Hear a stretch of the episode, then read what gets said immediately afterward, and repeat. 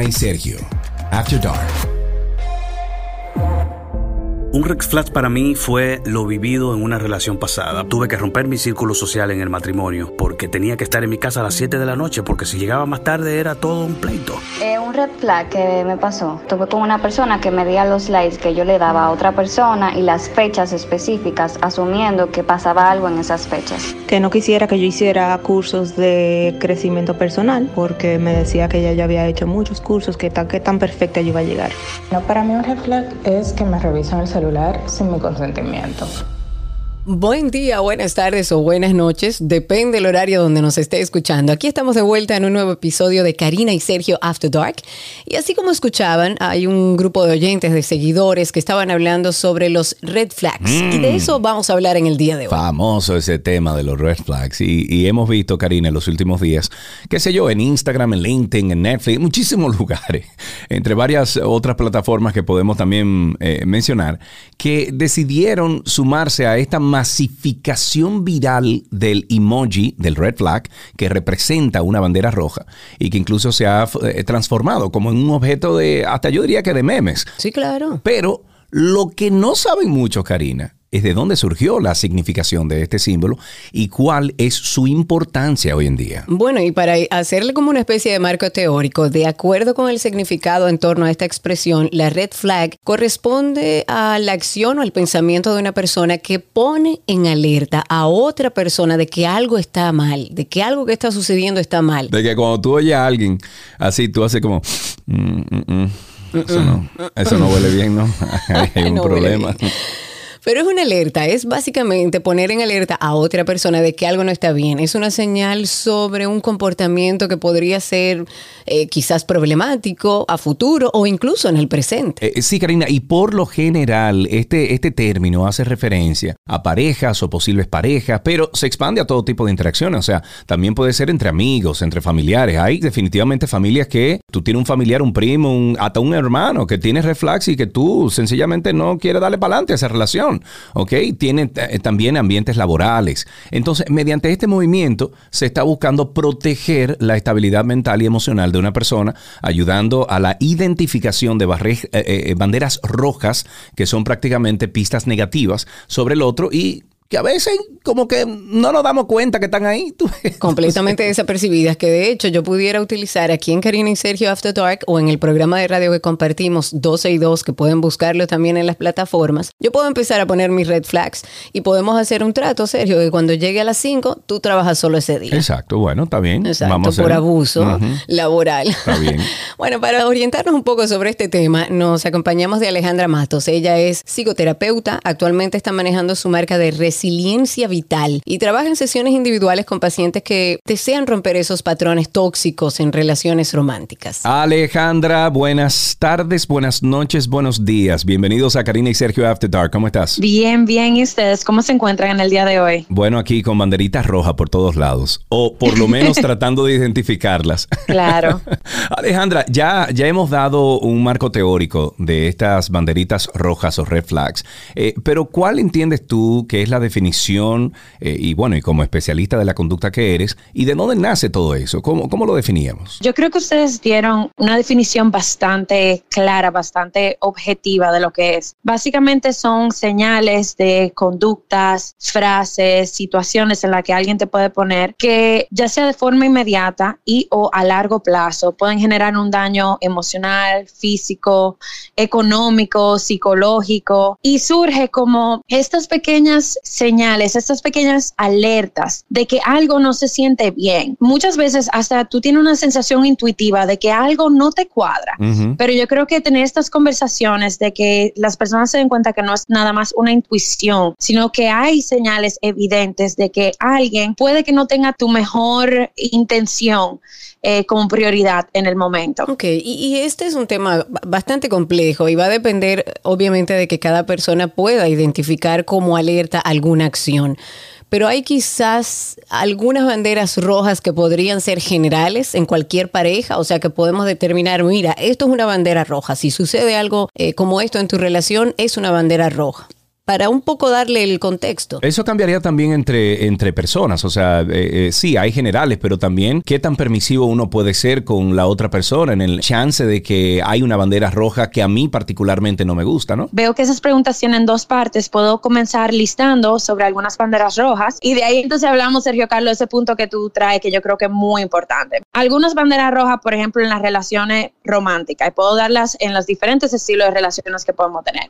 En la romántica, si hay intentos exagerados de control o de celos, si la persona te critica y te ridiculiza, si te aísla de tu familia y amistades, si nunca reconoces sus errores y todo es tu culpa o tú estás entre comillas, exagerando. Si te dice que va a cambiar, pero nunca hace un esfuerzo, o si hace un cambio es temporal, hasta que todo vuelve a la paz y la normalidad y ahí vuelve a maltratarte o a descuidarte. Y también uno que es muy sutil es si desde el inicio te bombardea con muchas señales y gestos románticos y mucho amor, con un te amo desde la segunda cita, porque esos se le llaman eh, love bombing o bombardeos de amor, donde una persona está intentando asegurar que tú le escojas y no darte el espacio de que tú tomes tu propia decisión o para aprovecharse, por ejemplo, de alguien que tiene eh, baja autoestima y por primera vez se está sintiendo especial. Eso es una táctica de manipulación sumamente sutil. Ok, entonces si nos vamos a, lo que dije cuando interrumpí a Karina, que mencioné que hay personas que son más permisivas que otras. Y por ejemplo, algo que a mí, si Karina y yo estuviésemos por ejemplo, saliendo como pareja, a lo mejor a mí me gusta que me maltraten, a, mí mejor, a, lo mejor a mí me gusta que Karina me hable mal y eso me excita y eso me entra en un momento de euforia que funciona para la relación, pero eso no necesariamente funciona para otras personas. Entonces, ¿cómo lidiar con esa individualidad o esa particularidad de esos reflex que no, no funcionan para todo el mundo? En ese contexto, Sergio Carlos, de lo que tú expresas, estamos hablando de lo que funciona en la sexualidad y eso sería un acto de consentimiento en donde ambas partes o las partes que son parte de la relación, valga la redundancia, consienten a que eso es lo que genera esa euforia, esa atracción sexual. Y de nuevo es parte de un consentimiento y eso conlleva mucho cuidado y una relación de cercanía y de intimidad. Ahora eso es diferente, por ejemplo, a los red flags donde la otra persona de una forma u otra te hace daño y aun cuando tú le has dicho un par de veces, mira, por favor, para, esto no me gusta, esto me hace sentir de esta forma, la persona como quiera continúa repitiendo ese patrón. La diferencia entre lo que tú dices y esto es que en una, de nuevo, hay consentimiento, hay un cuidado, viene de parte del amor y del hacer algo que te haga sentir a ti esa atracción versus algo que yo lo hago sin el consentimiento, con una intención de hacerte daño, manipularte y ejercer poder sobre ti.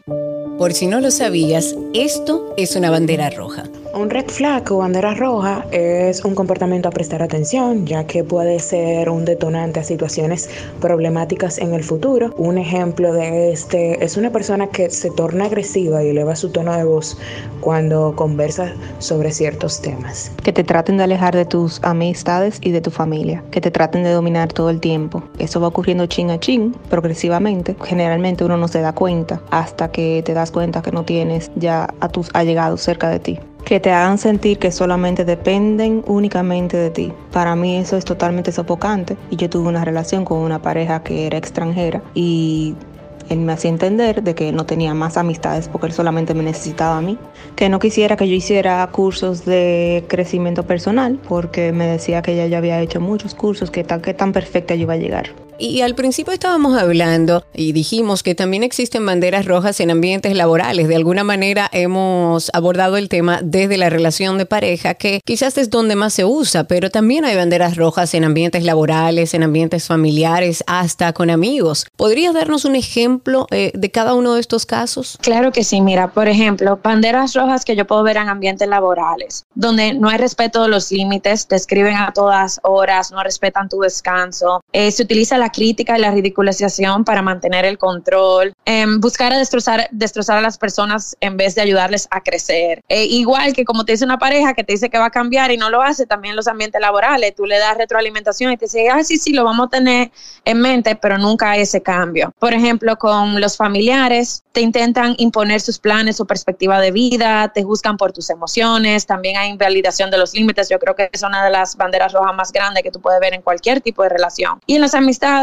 por ejemplo, donde hay una competencia por todo, donde tú no puedes mostrar tu vulnerabilidad, tu tener una duda porque no te dejan, porque te limitan, porque te critican, y donde hay, por ejemplo, un descuido de tus necesidades o una invalidación de las mismas, donde tú das y das y das y la otra persona recibe, recibe, recibe, pero no está en disposición de cuidarte a ti, que eso es también lo que las amistades hacen, te cuidan, te nutren, y si tú no lo estás recibiendo, eh, es una señal de alerta. Ok, en el, en el caso de las amistades que acabas de mencionar, Alejandra, yo recuerdo hace como dos años, eh, un amigo, eh, bueno, estaba casado, duró 8 o 10 años casado, y de repente él y yo comenzamos un proyecto juntos y bueno, teníamos que interactuar todos los días. Yo comencé a ver y a notar, no, no es una actitud, es como una una personalidad, eh, mm, tampoco quiero decir normal porque no, no viene el caso, pero noté algunos red flags de parte de su esposa en nuestras interacciones y cuando estábamos, por ejemplo, en cámara. Y un día detonó en algo eh, muy importante para ellos como pareja y yo eh, recuerdo ese día que le dije, fulano, eh, llámame por voz, llámame por teléfono para yo decirte una cosa. Y yo tomé la iniciativa de yo decirle, mira, eso que acaba de decir tu esposa, entiendo como que eso no es, no es bien, loco, porque, y le, le dije un sinnúmero de cosas. ¿Tú crees que eso es eh, viable en, en, la relación de amistad entre personas? Que, por ejemplo, yo que conozco a Karina y a Fede hace mucho tiempo, de repente veo que Fede hace algo en particular Karina y yo por la confianza que le tengo a Karina le digo, conchale Karina, mira lo que acaba de hacer Fede como que eh, me parece raro, loca, porque tú no te mereces eso o porque eh, eso no está bien o porque es un mal ejemplo para tus hijos. O sea, no sé, eh, entiendes que los red flags pueden ser también compartidos entre personas con cierto nivel de, confianza y que sea para una mejora para la persona que quieres y, que está interesado en, en que cambie? Sí, totalmente. Yo creo que eso es parte del cuidado de las amistades, de tu poder tener esa intimidad y esa vulnerabilidad y esa confianza de externarle a tu amistad si algo te preocupa, siempre con mucho cuidado porque obviamente a veces la persona no se da cuenta, a veces puede tener cierto sentimiento alrededor de que le den retroalimentación con su pareja, pero yo creo que sí, que perfectamente como amistad y con cuidado y consideración te lo puedes decir a una persona y hasta decirle, mira, si tú quieres, ve a terapia, háblalo sobre eso, o mira, yo leí este artículo, eh, de aquí viene mi información, de proveerles información, porque a veces alguien ni sabe que algo es una bandera roja y necesitamos que alguien externo, una amistad, familiar, terapeuta, colega, te diga, mira, noté esto y me llamó la atención, esto ocurre frecuentemente, cómo tú te sientes, mira, por esto no me cuadra, yo creo que sí, que hay perfectamente un espacio para una retroalimentación respetuosa, con el cuidado y el cariño como como lente de por qué tú lo haces. Por si no lo sabías, esto es una bandera roja. Un red flag para mí fue lo vivido en una relación pasada, pues en el proceso del noviazgo todo era algo controlador. Bueno, dígase que llamarme 11 de la noche mira, yo no he comido hoy, tiene que traerme de comer o me va a dejar morir de hambre, óigame, en el noviazgo. Y yo salir a las 11 de la noche, como muchos sabrán que ya a las 11 en los pueblos está todo cerrado, salir a esa hora. Un tema de control, un tema de agresividad por cosas insignificantes. Ya por compromiso de que tenía una relación de 5 años, me casé pensando que iba a cambiar y para nada. 11 años después la misma actitud y pues tuve que decidir separarme. Aún así dos años después de separarme, no ha dejado de ser, eh, de tener esa actitud. No puedo estar con mis hijos porque ella entiende que yo no puedo, porque yo no lo voy a cuidar y todo eso ha sido súper complicado. Tuve que romper mi círculo social en el matrimonio porque tenía que estar en mi casa a las 7 de la noche porque si llegaba más tarde era todo un pleito y fue muy difícil, así que lo mejor fue separarme aprender sobre esto porque hemos visto algunos ejemplos en, en, redes sociales de banderas rojas que caen hasta en lo absurdo y que nos llevan a idealizar a una persona que no existe. Convengamos que hay banderas rojas que son alertas, pero no podemos pretender tampoco que sea todo perfecto. Eh, tenemos que ver, en, sobre todo en, en los casos de pareja, tratar de ir solucionando estos problemas. Pero también hay cosas que son como muy idealistas. Por ejemplo, que no sepa leer mi mente, que no esté obsesionado conmigo, que sea su única prioridad. Señores, no, tampoco así. O sea, si hablamos de, de, alertas a través de las red flags o, o de banderas rojas, estamos hablando de situaciones que realmente comprometen la relación y que, digamos que da la apertura para que se empiece una conversación.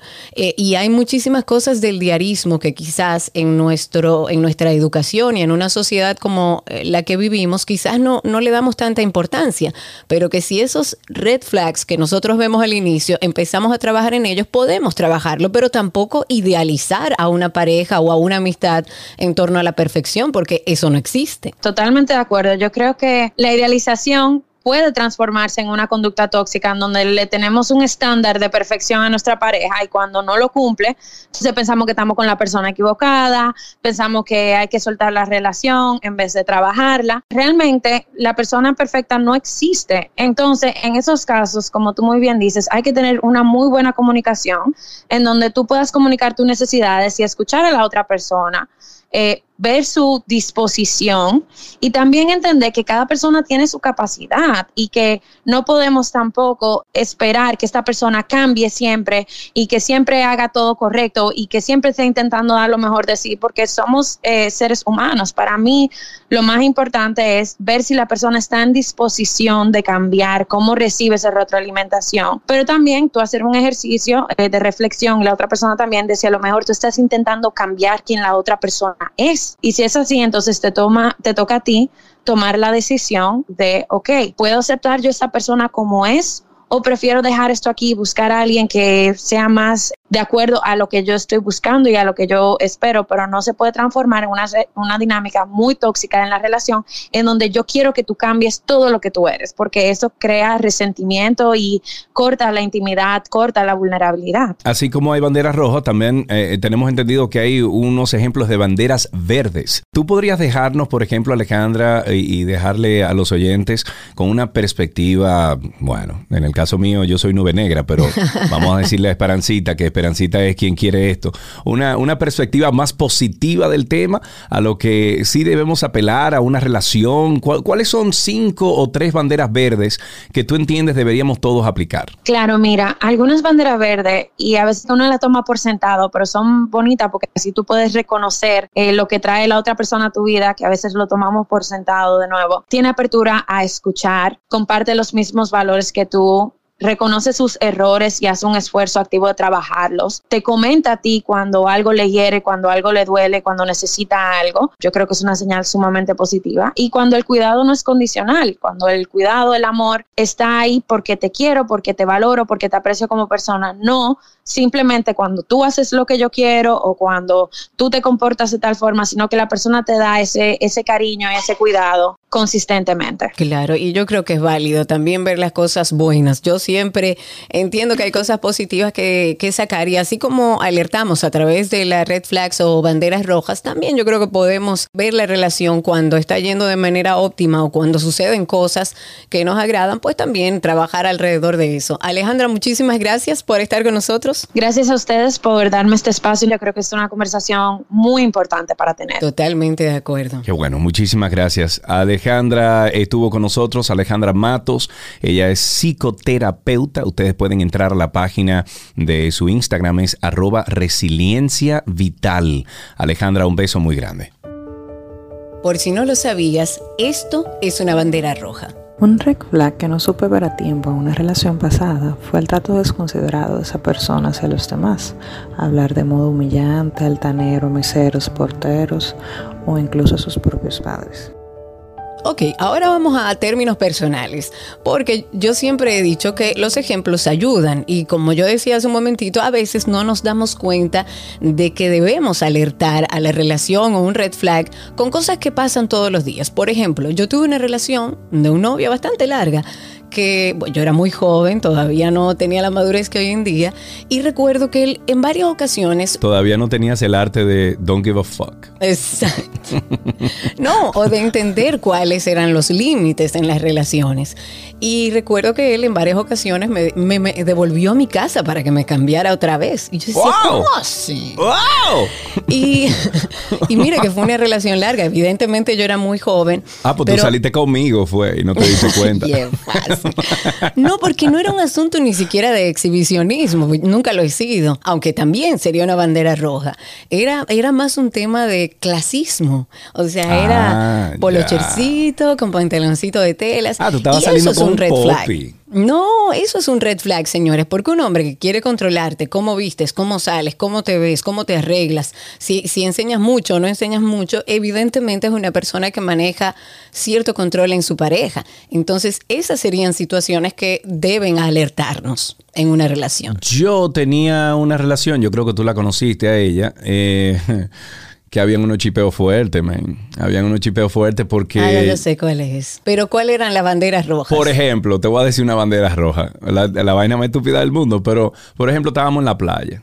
¿Ok? Estábamos en la playa, la familia completa, eh, hacía calor, nos habíamos metido a la playa, eh, la arena se pega, y ella juraba y pejuraba que yo tenía que estar arriba de ella, dándole besos, abrazos, y men, pegajoso así, vaina, yo, no, yo te doy un besito. Pero que eso no es un red flag, espérate, Sergio Carlos. Espérate, espérate, porque Eso es cariño, No, mi amor, espérate, porque entonces eso, eso detonó a que esa misma noche no pasamos cinco horas. ¿Y qué ¿Y qué Y yo dije, espérate, no. Si eso fue porque yo no te di un besito porque yo tenía arena arriba y, y tenía, estábamos en calor, estábamos en terrena y qué sé yo qué.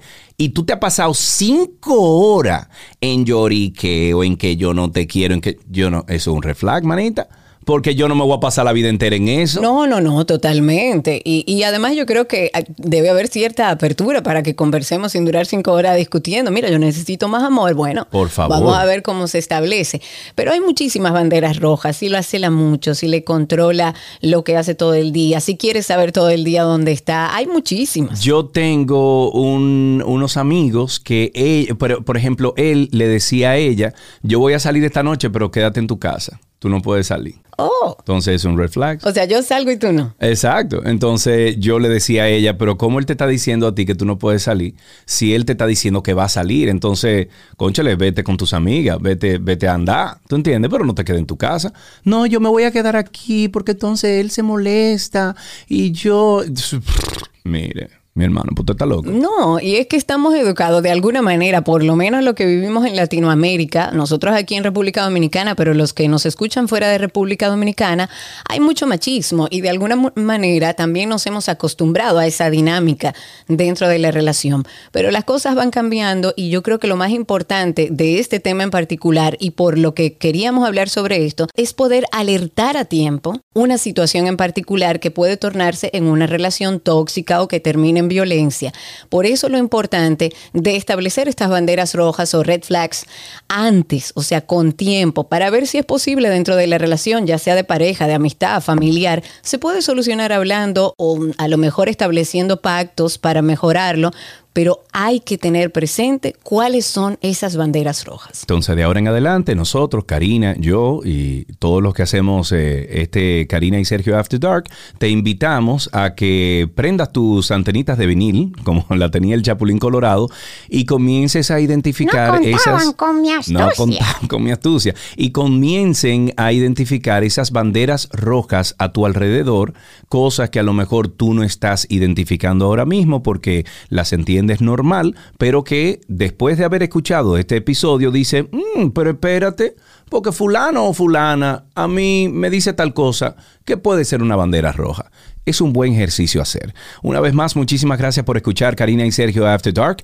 Aquí estamos todos los viernes a las 7 de la noche en todas las plataformas de streaming. Te pedimos por favor eh, darnos a seguir en cualquiera de las plataformas que estás, en Spotify, en Tuning Radio, en iTunes, en Apple TV, en donde tú estés. Dale a suscribirte a nuestra plataforma. Déjanos por favor 5 estrellas de rating y un comentario positivo para que otras personas que se encuentren con nuestro material también sigan este episodio o más bien este podcast de Karina y Sergio After Dark. Si quieres ponerte en contacto con Karina y Sergio After Dark, puedes escribirnos a infoafterdarkpodcast.gmail.com. Además, puedes seguirnos en Instagram, Karina y Sergio After Dark, Karina Larrauri y Sergio Carlo.